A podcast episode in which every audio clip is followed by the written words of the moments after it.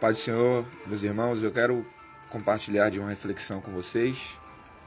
Quero falar sobre a síndrome do gafanhoto. Está escrito em Números 13, 33. Certa feita, Moisés mandou doze homens espiar a terra de Canaã, para ver quem morava lá, qual a qualidade da terra e se a cidade era fortificada ou não.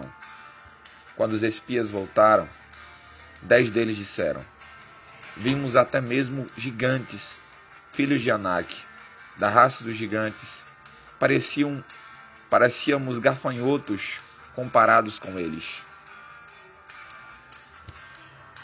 Nós temos algumas classes de pessoas e eu gostaria de falar sobre esses que são fragilizados pela crise.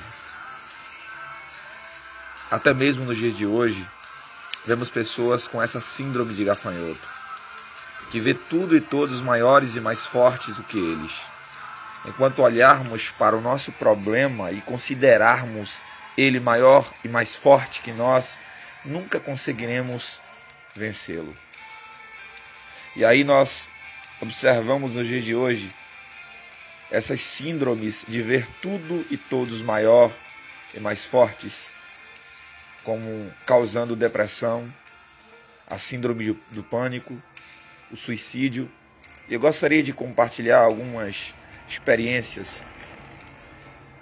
Na convenção, última convenção que teve aqui na minha cidade, um pastor falou comigo e um amigo meu que estava que vivencia ou que vivenciava há muito tempo a síndrome do pânico. Ele era pastor, apacentava ovelhas, pregava a palavra de Deus, mas tomava remédios para conseguir lidar com essa situação. Esses dias, uma jovem chamou um amigo meu para ajudá-la com aconselhamentos e ele me chamou para ir com ele. E ouvimos por 30 a 40 minutos ela desabafar.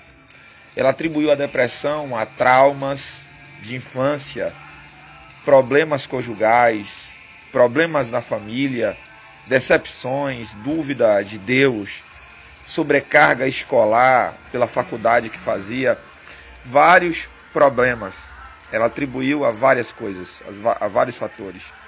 No final das contas, nós percebemos que aquela mulher já não conseguia mais se conter e tentou se matar por duas vezes, duas vezes. Um amigo meu, que é obreiro, faz a obra do Senhor, já preguei na sua igreja por diversas vezes, contou para mim, junto com a esposa dele, um problema que ele não conseguia resolver porque desde da infância ele tinha vivido é, situações que lhe fizeram ser meio que fanático por mulher, pelo sexo. Ele não conseguia lidar com isso. Depois de casado, ele é um policial, um obreiro do Senhor, uma pessoa que faz a obra, que prega, mas não consegue ser fiel à esposa.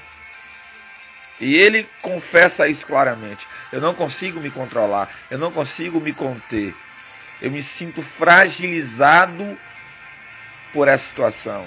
Eu não tenho forças.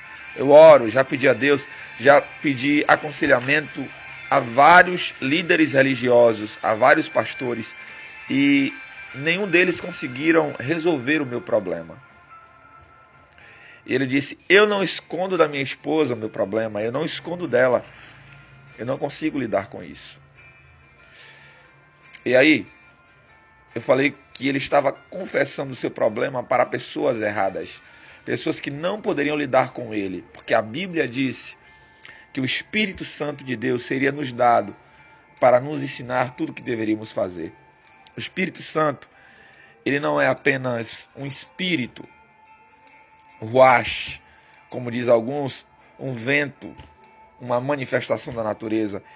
Ele é o próprio Deus e ele habita em nós e nós podemos nos comunicar com ele, falar com ele, desabafar com ele e pedir a ajuda dele. E ele vai saber lidar, vai saber tratar-nos. Mas aqueles que são fortalecidos pela palavra de Deus, porque a palavra de Deus, como está escrito em João 15, 3, que diz: Vós já estáis limpos pela palavra que vos tenho falado. A palavra de Deus tem o poder de lavar-nos, de limpar as nossas impurezas. Mas dentre esses doze espias tinham dois, dois que no lugar da síndrome do gafanhoto tinham uma ferra de gigante. Eles disseram: A terra que percorremos em missão de reconhecimento é excelente. Se o Senhor se agradar de nós, ele nos fará entrar nessa terra onde manam leite e mel e dará a nós. Josué e Caleb fizeram uma observação muito interessante. Se Deus se agradar de nós, para conquistarmos a vitória, precisamos agradar a Deus. A síndrome do gafanhoto não tem como agradar a Deus. Ou melhor, com a síndrome do gafanhoto, nós não temos como agradar a Deus, pois ela devasta a nossa fé, ela corrói a nossa esperança. Nós não podemos nos sentir pequenos sabendo que temos um Deus que peleja por nós. A síndrome do gafanhoto nos faz impotentes, nos faz pequenos, mas pequenos no sentido de não nos colocar na condição de responsável pelo, pelo problema e procurarmos lidar com o problema. Só que o psicólogo que resolve esses problemas é chamado Espírito Santo. E a Bíblia nos diz que o Espírito Santo de Deus foi nos dado como advogado, como conselheiro, como intercessor, como mediador.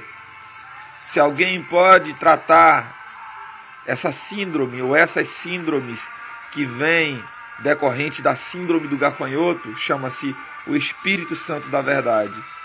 E se nós deixarmos de viver uma vida de oração e de sermos limpos pela palavra de Deus, nós não conseguiremos ter esta comunhão com o Espírito Santo de Deus, porque ele fala conosco através da palavra e nós falamos com ele através da oração. Ele se comunica com nós, como disse o missiólogo Jim Elliot, não é tolo aquele que perde o que não pode acumular para ganhar aquilo que não pode perder. Não é tolo aquele que busca o Espírito Santo de Deus, abandonando a arrogância, as impurezas, abandonando tudo isso e dando lugar ao Espírito Santo. Resumindo, nesses dois casos que eu contei, tanto dessa mulher quanto desse meu amigo, quando nós apresentamos o Espírito Santo como Deus que poderia resolver os seus problemas, Aquela mulher, ela terminou chorando, pedindo perdão ao seu marido, se reconciliando com ele e sendo renovada no Espírito Santo de Deus. E meu amigo, a mesma coisa. Terminou chorando, pedindo perdão à sua esposa, sendo renovado pelo Espírito Santo de Deus. Eu descobri que o maior psicólogo e aquele que pode resolver os nossos problemas e tratar as nossas mazelas, das nossas mazelas, chama-se o Espírito Santo de Deus, o seu amigo. Deus te abençoe, reflita nisso, que você possa começar a entrar no gabinete certo para receber a resposta certa e tratar dos seus problemas. Amém.